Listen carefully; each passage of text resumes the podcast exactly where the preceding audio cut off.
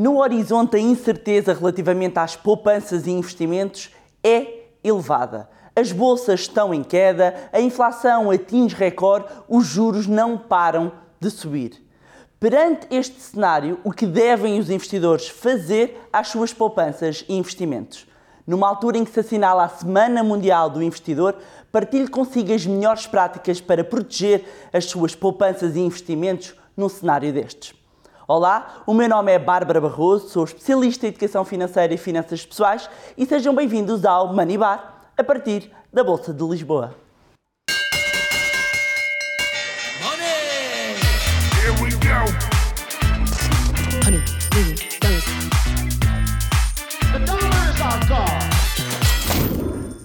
Olá, meus amigos, como é que vocês estão? Espero que estejam todos bem. Antes de mais, assinalar que este é um episódio muito especial. Estamos na Semana Mundial do Investidor, uma iniciativa global promovida pela IOSCO, que é a Organização Internacional hum, das Comissões de Mercados de Valores Mobiliários e que em Portugal eh, está a ser promovida pela CMVM e trata-se de uma iniciativa que tem como objetivo alertar para a importância da educação financeira e da proteção do investidor. E este ano o Money Lab aliou-se à Euronext e à APFIP, a Associação Portuguesa de Fundos de Investimento de Pensões e Patrimónios, para a realização deste episódio.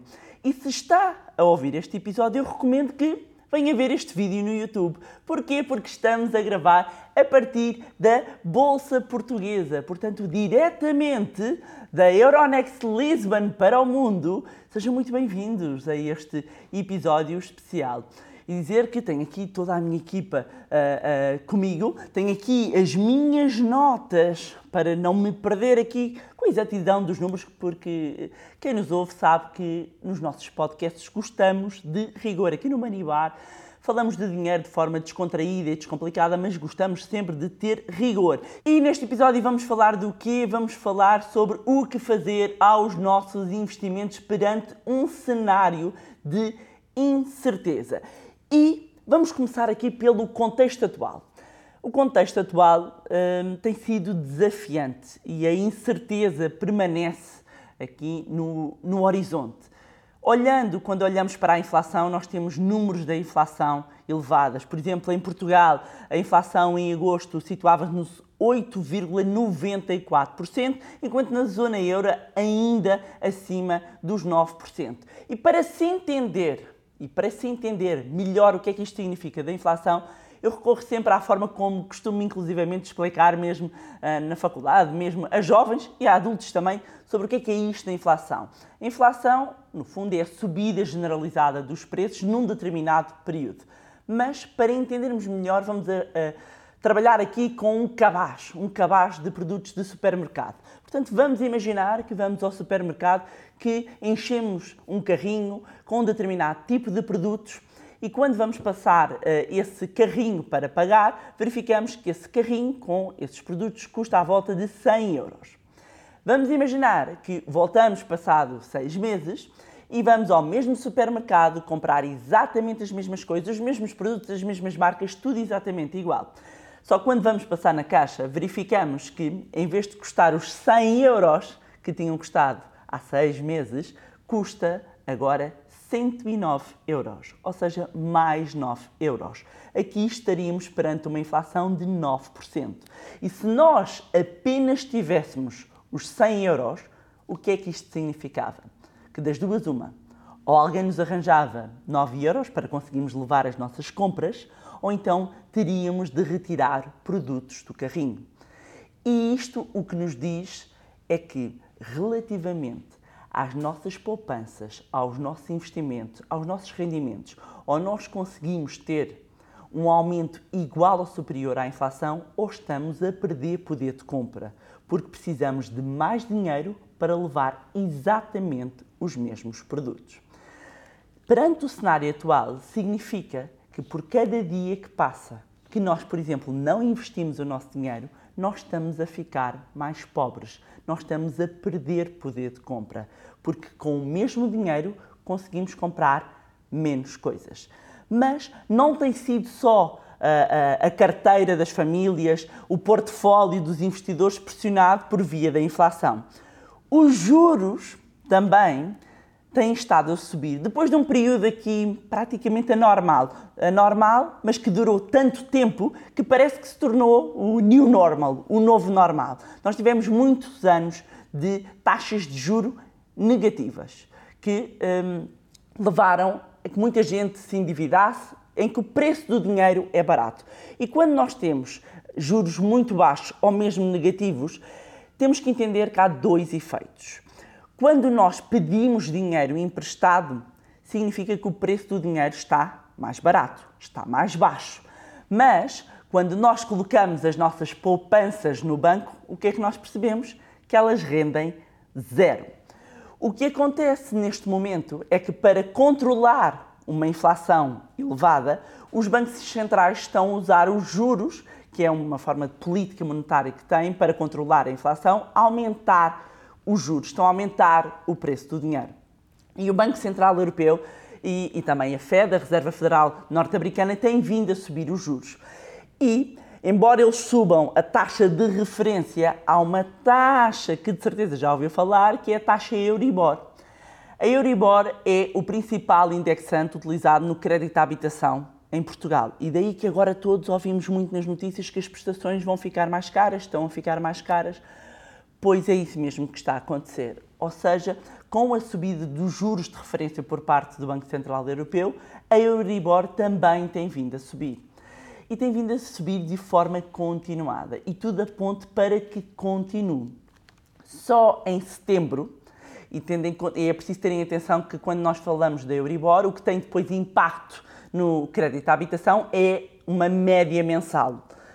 E quando nós vamos olhar para a média mensal de setembro, que tem impacto em quem revê os contratos de crédito em outubro, nós verificamos que uma Euribor a um, a um mês, não, a três meses já está acima de 1%, uma Euribor a seis meses, que é o principal indexante de crédito à habitação em Portugal, já está acima de 1,5%, e verificamos que uma Euribor a 12 meses já está acima de 2,2%. Se nós recuarmos um ano, um ano, nós, e só, só a título de exemplo, com uma Euribor a 12 meses, nós se comparássemos com setembro do ano passado, nós tínhamos uma, eh, uma média mensal negativa em cerca de meio ponto percentual, menos 0,5%. E agora está no, acima de 2,2%. Portanto, isto tem um impacto enorme nas, uh, na, na, prestação da casa e tem vindo a gerar também, tem sido uma pressão adicional um, ehm, no orçamento das famílias. Com a subida dos juros, o que é que tem acontecido às bolsas? E vou beber aqui um bocadinho de água. o que é que tem acontecido às bolsas? As bolsas também este ano têm sofrido, ou seja, isto de repente, meus amigos, parece uma tempestade perfeita. Tem a inflação elevada, ou seja, os cabazes de preços de bens estão elevados, os juros não param de subir e quando nós olhamos para as bolsas, as bolsas todas no vermelho, uh, uh, a assinalarem pior arranques, uh, tanto nos Estados Unidos como na Europa, em vários anos. E eu reuni aqui um, algumas das principais bolsas a nível mundial. Nós temos um, um S&P 500, que é o índice que agrega as 500 maiores empresas no, nos Estados Unidos, que acumula desde o início do ano, desde o início deste ano, Uh, perdas acima de 22%. Temos um Nasdaq, que é também um índice norte-americano de tecnológicas, com quedas acumuladas desde o início do ano de à volta de 30%. Um Dow Jones com quedas de 18%, portanto negativo em 18%. O Stosh, o Stosh 600, que um, agrega as 600 maiores empresas europeias com, uh, a acumular uma, uh, uma queda ao longo deste ano de 21%, o DAX alemão a acumular uma queda de 24%, o CAC francês de 20%, o FTSE britânico uma queda de 7%, o IBEX espanhol uma queda de 16% e mesmo o PSI 20, onde nós estamos aqui na bolsa, não é o que está pior, a acumular aqui uma queda superior a 4%. Ou seja, nós temos aqui as bolsas no vermelho, num arranque que tem gerado ainda mais incerteza, marcado por muita volatilidade. Quando nós falamos de volatilidade, estamos a falar do quê? De uma amplitude de preço. Olha, parece uma montanha russa, o preço vai, o preço sobe, ou seja, há uma grande amplitude aqui de variação de preços, o que significa que mostra o quê? Nervosismo. Os investidores estão nervosos. Nós temos que eh, eh, pensar que o- os mercados, os mercados financeiros, as bolsas, tendem a antecipar os ciclos económicos. E ora, eh, se isso efetivamente eh, é assim, nós estamos a olhar para as bolsas neste momento e hum, antevê-se que os próximos tempos sejam difíceis, porque eh, muitos, eh, muitas empresas, muitos índices já estão a antecipar um cenário de recessão. E é esse o risco que eh, os bancos centrais, ao ah, aumentarem muito os juros, ao causar esta pressão, acabam por, por, por proporcionar que é hum, haver aqui o risco, então, de entrarmos em recessão. Perante este cenário, e se calhar a esta hora já está a ficar um bocadinho deprimido, não é? Ou deprimida, perante este cenário, o que é que costuma acontecer? Porque a questão é, ok, Bárbara, já percebemos, as coisas não estão fáceis, mas então o que é que eu faço às minhas poupanças, o que é que eu faço aos, aos meus investimentos? Vamos ainda só analisar e detalhar aqui o que é que costuma acontecer nestas situações. Quando nós temos toda esta pressão, toda esta incerteza, toda esta volatilidade, começam a, entrar em ação todos os nossos vieses comportamentais. Sim, nós temos aqui uns vieses comportamentais. E isto significa que os investidores começam a ficar nervosos. A volatilidade é uma, é- acaba por ser, explicando de uma maneira muito simples, aqui um indicador um bocado do nervosismo que existe, que existe no mercado. Portanto, os investidores muitas vezes de retalham inclusivamente, começam a deixar as emoções tomarem controle. E daí que há alturas em que nós vamos sentir que há um pânico nos mercados, que há o chamado sell-off, uma venda muito acelerada, em que as pessoas querem sair, fechar as suas posições, vender as suas posições hum, com receio de maiores perdas. Ainda que muitas, muitas das vezes ah, não haja propriamente um racional além do medo em si. Então há aqui um efeito manada. Ah, acabam por todos fazer, ah, porque toda a gente está a fazer. E isto, quando nós não temos ah, uma boa estratégia, quando nós não temos um bom planeamento financeiro, pode representar efetivamente hum, escolhas que não são as melhores ah, para os nossos investimentos.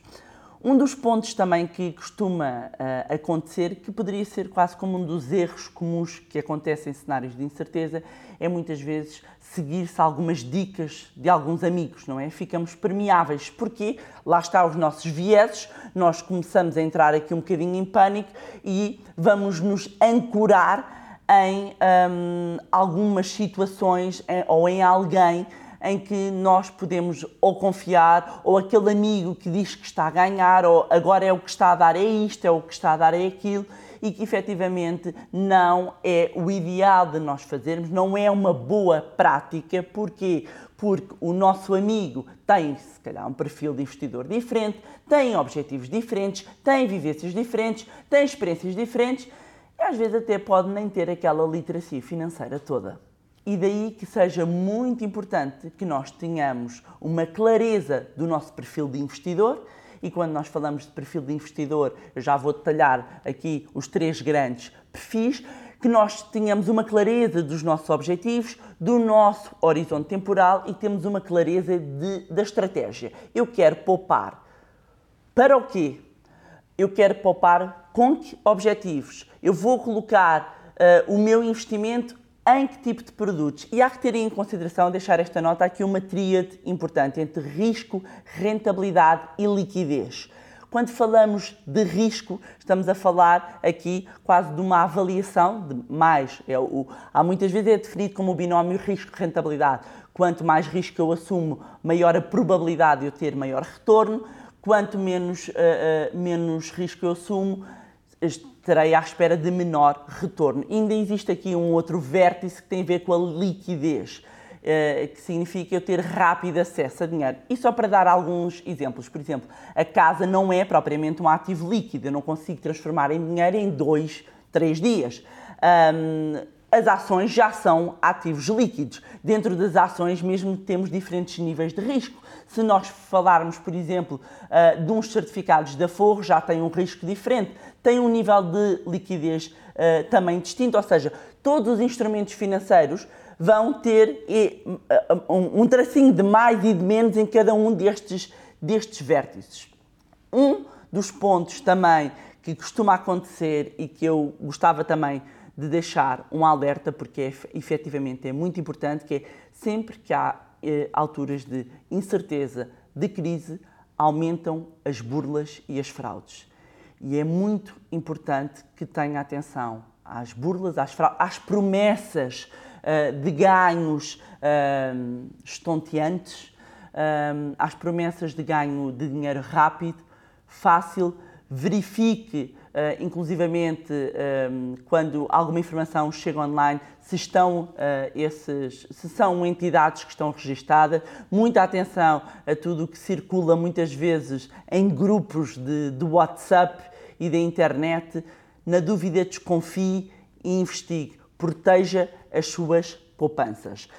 Para uh, entrarmos aqui mais em detalhe, eu tenho aqui sete dicas sete dicas exatamente sobre o que fazer num cenário de incerteza. Então vamos aqui às sete dicas. Primeiro, já tinha falado há pouco, ter a certeza do perfil de investidor. O que é, que é isto do perfil do investidor? É uh, medido pela nossa tolerância ao risco.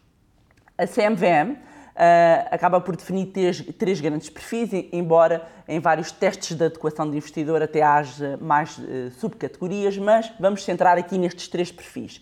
Falamos de uh, um perfil conservador, um perfil moderado e um perfil dinâmico ou arrojado. O perfil conservador é alguém que privilegia menor risco, ou seja, vai privilegiar a preservação do capital, uma pessoa com um perfil uh, uh, moderado é alguém que está disposto a correr mais algum risco, a, a fazer investimentos um pouco mais arriscados na expectativa de ter maior retorno. E uma pessoa com um perfil arrojado ou dinâmico é alguém que está disposto a correr ainda mais riscos na expectativa de ter mais retorno. E é muito importante que nós uh, tenhamos presente qual é que é o nosso perfil de risco e uh, nos mercados também existe a expressão do sleeping point. O que é, que é isto do sleeping point? Quando eu vou dormir à noite, eu estou confortável com este risco, sim ou não? E o que acontece é engraçado porque eu ainda há pouco tempo falava com, com uma investidora, com um casal investidor, e, e, que estava com quedas na sua carteira à volta de 5%, uh, e um dos elementos do casal já não conseguia dormir. E perguntava-me uh, se era normal, se haveria de continuar a cair. E, e eu lembro-me de, de, de fazer uma observação de se calhar o risco pode estar desadequado, não é? O tipo de investimento que, que, que estava a pensar fazer poderia estar desadequado, porque era alguém que, se com uma, uma queda de 5% da carteira um, já está a não conseguir dormir, portanto, claramente estamos aqui na presença de alguém com um perfil conservador. E depois, o perfil é o que vai nos ajudar a definir quais é que são os instrumentos financeiros que cabem em cada um dos perfis. Ou qual é que é o portfólio, a carteira, como é que vai ser a composição. Portanto, é fundamental. Depois, outro ponto importante quando falamos em tempos de incerteza é foco no longo prazo foco no longo prazo. Porque quando nós olhamos para o longo prazo e mesmo quando olhamos para os vários investimentos que existem nos mercados financeiros, quando olhamos quer seja para, para fundos de investimento, quer sejam para PPRs, quer seja sobre a forma uh, de fundos de investimento, quer seja para ações, ou seja, quando nós olhamos mesmo para investimentos que possam ter mais risco, o que verificamos é que no longo prazo esse, esse risco é como se fosse mitigando.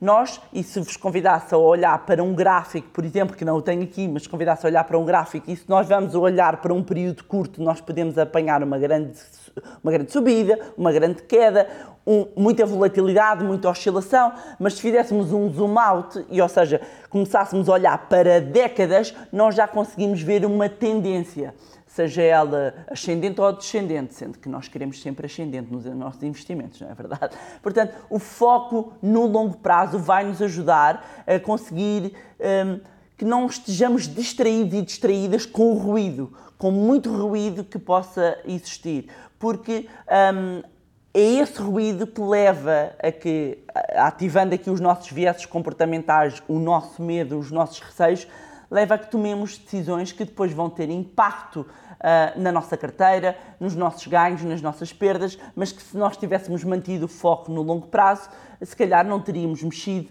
em alguns investimentos. Outro ponto importante é considerar investimentos mais seguros, ou seja, vamos tentar baixar a volatilidade da nossa carteira. Vamos tentar ajustar e reajustar o nosso portfólio, porque se estamos em períodos de maior incerteza, vamos tentar proteger a nossa carteira. E dizer quer carteira de investimento, quer portfólio, é exatamente uh, a mesma coisa. Usamos uh, simplesmente nomenclaturas diferentes para exatamente a mesma coisa. Portanto, eu tenho um bolo, não é? Que, vamos, vou dar só um exemplo. Existem vários instrumentos. Temos ações, temos obrigações, temos PPRs, temos ouro, temos vários. Temos aqui um, um, um bolo de, de ativos e de classes de ativos disponíveis. Eu posso depois fazer aqui um ajuste de mais ou menos risco, ponderar, reforçar num lado, uh, nos ativos ou reforçar no outro, e isto vai ter impacto no global, não é? Neste bolo, nesta volatilidade da minha carteira e uh, eu, em períodos de maior incerteza, procurar investimentos mais seguros.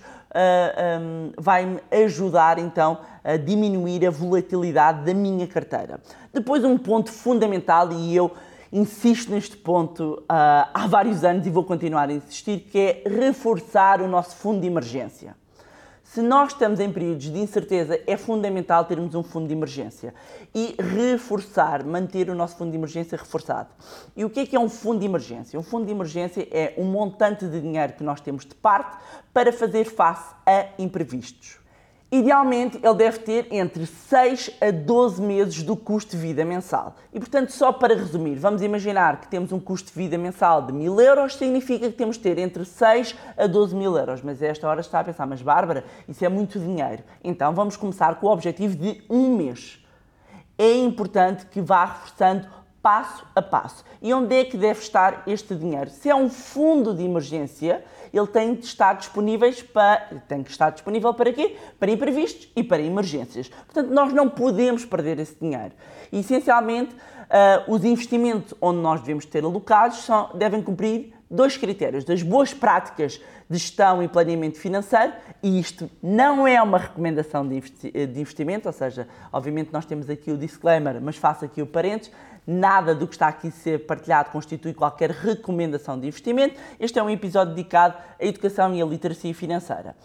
Fechando aqui o parênteses, voltando aqui, um, existem duas características que uh, devem cumprir quando falamos de investimentos para o fundo de emergência. Deve ter baixo risco, ou seja, idealmente até garantia de capital e elevada liquidez. Há aqui um terceiro vértice que era idealmente deveria superar a inflação, mas tendo em conta os valores da inflação não está fácil acima de tudo, deve cumprir estes dois critérios: baixo risco, elevada liquidez. Elevada liquidez porque eu quero ter rápido acesso a este dinheiro caso ele seja necessário. Depois, em termos de certeza, nós queremos manter a nossa carteira diversificada. É fundamental manter a carteira diversificada, adequada aos nossos objetivos e ao nosso perfil de risco porque hum, seguindo aquela analogia que é muito utilizada nos mercados, de não pôr os ovos todos no mesmo cesto, porque é que se diz tanto isto não pôr os ovos todos no mesmo cesto? Porque se eu puser todos os ovos no mesmo cesto e o cesto cair, os ovos partem-se todos. Se eu distribuir os ovos por diferentes cestos, mesmo que um cesto caia, eu posso até partir um ovo, mas ainda tenho os outros ovos todos. Portanto, diversificar é fundamental porque isso é o que nos vai ajudar a passar os períodos de maior incerteza. Depois, outro ponto fundamental é considerar uma estratégia de dollar cost averaging. E o que é, isto de dollar cost averaging? Significa eu fazer aqui uma poupança e investimentos programadas sempre com o mesmo valor. Vou dar um exemplo. Vamos imaginar que nós temos 100 euros, 200 euros uh, que queremos investir mensalmente e definimos onde é que vamos colocar o nosso dinheiro. Aqui o ponto é, todos os meses eu vou ah, ah, em fazer aquele investimento naquele instrumento ao valor que ele tiver, to- independentemente, vamos imaginar que eu estou a colocar o meu dinheiro e que o preço ah, são 50 neste mês. Se são 50 neste mês, eu compro duas unidades. Vamos imaginar que no mês seguinte são 25, só para simplificar. Nesse caso, eu compro 4 unidades. Se depois no outro mês for 75, eu compro uma unidade e sobra o resto do dinheiro, isto para as contas de 100 euros, imagino, é? Isto vai permitir fazer o quê? Fazer um, pré, um preço médio, vai fazer um preço médio a umas alturas. Quando o preço está mais caro, eu compro menos unidades, mas quando o preço está mais barato, eu vou comprar mais unidades. Vou fazer um preço médio, não vou estar aqui a tentar acertar, fazer o, o- o time da market, porque é mais importante o time in the market do que o time da market. É? é mais importante o tempo no mercado do que estar a adivinhar o período de entrada e saída ideal do mercado e vai nos proteger dos nossos próprios vieses comportamentais. Eu não vou estar a adivinhar o ponto de entrada, o ponto de saída, agora é que é o, o, o máximo, agora é que é o mínimo. Eu simplesmente tenho aqui uma estratégia que vai-me eh, ajudar a ter uma consistência de poupança e de investimento. E em períodos de incerteza, hum, se isto lhe fizer sentido, considere então uma estratégia de dólar cost averaging. E por fim, a última dica, que poderia ser a primeira, porque é no fundo a mais importante, é investir na sua literacia financeira. Invista na sua educação financeira. Informação é poder. Quanto mais informado estiver, melhores decisões financeiras vai tomar. E não pense que as decisões financeiras têm a ver única e exclusivamente com dinheiro. Têm a ver com a sua própria vida. Porque quando eh, o dinheiro eh, nos tira o sono, quando o dinheiro é um problema, quando estamos em situações de emergência, a nossa capacidade de tomar decisões é completamente diferente de quando temos um plano e estamos organizados. Portanto, investir na educação financeira é fundamental e só o facto de estar a ver ou ouvir este episódio, dar-lhes parabéns porque já está um passo à frente em relação à maioria. E pronto, era isto que tinha para vos trazer em mais um podcast Money Bar. Um, uma vez mais também agradecer à Euronext e à APFI para, uh, por terem juntado aqui ao Money Lab nesta Semana Mundial do Investidor 2022, nesta ação um, para promover a educação financeira e a proteção do investidor. Já sabem, como sempre, podem continuar a acompanhar-nos nas nossas redes sociais, nas nossas plataformas e se acham que este episódio foi útil, partilhem. Quanto a nós, encontramos-nos no próximo Money Bar. Here